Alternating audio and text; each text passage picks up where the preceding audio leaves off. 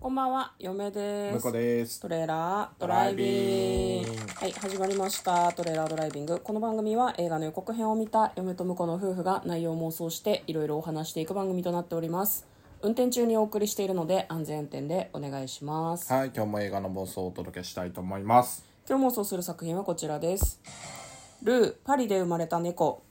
はい、2023年9月29日公開83分の作品です。はい。こちらはフランスとスイスの合作の映画となっております。まずは予告編を復習して内容を妄想していきたいと思います。はい。まあ、女の子がいてですね、彼女はパリに暮らしているんですけれども、ある日、えー猫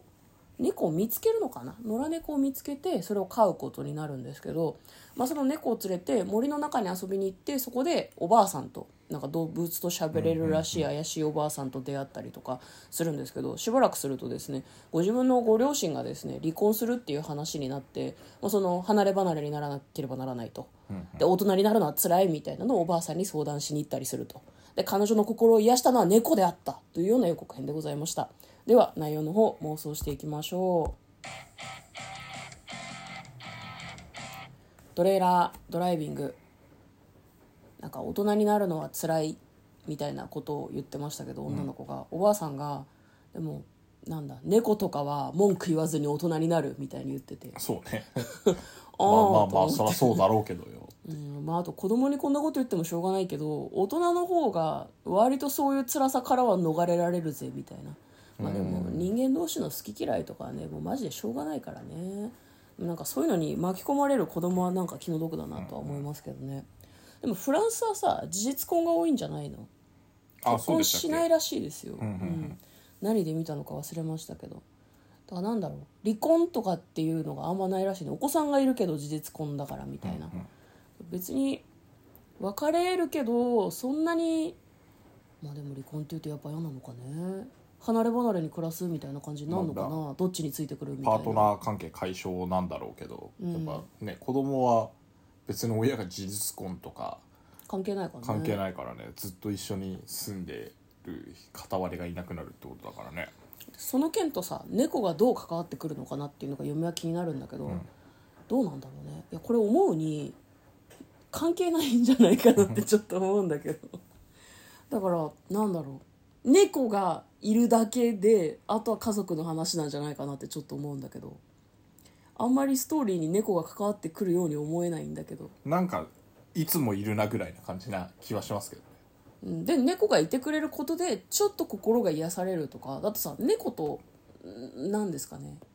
猫が何かやってくるってさなんかちょっとあまりにも都合が良すぎるじゃんうん。辛い気持ちの時に寝ている猫を見てちょっと癒されるとか、そういう感じだと思うんだよねきっとねこれだからねちょっと気になるのは、ストーリーそっちのけで猫可愛いなっていうのをうんひたすら楽しむ映画なんじゃないかいやなだと思いますよ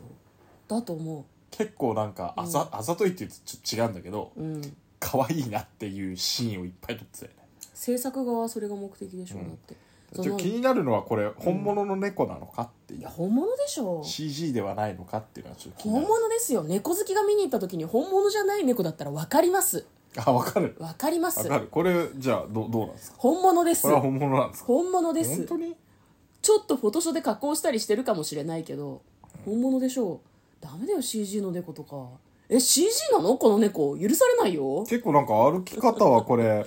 あのデータは取り込んで CG 処理してんじゃないかなっていう感じはあっそうなのかな、最近は何その動物に負担をかけないみたいなそういう考え方もあるかもしれないからまあそうね思い通りに演技してくれるとは限らないからねだから徹底的にも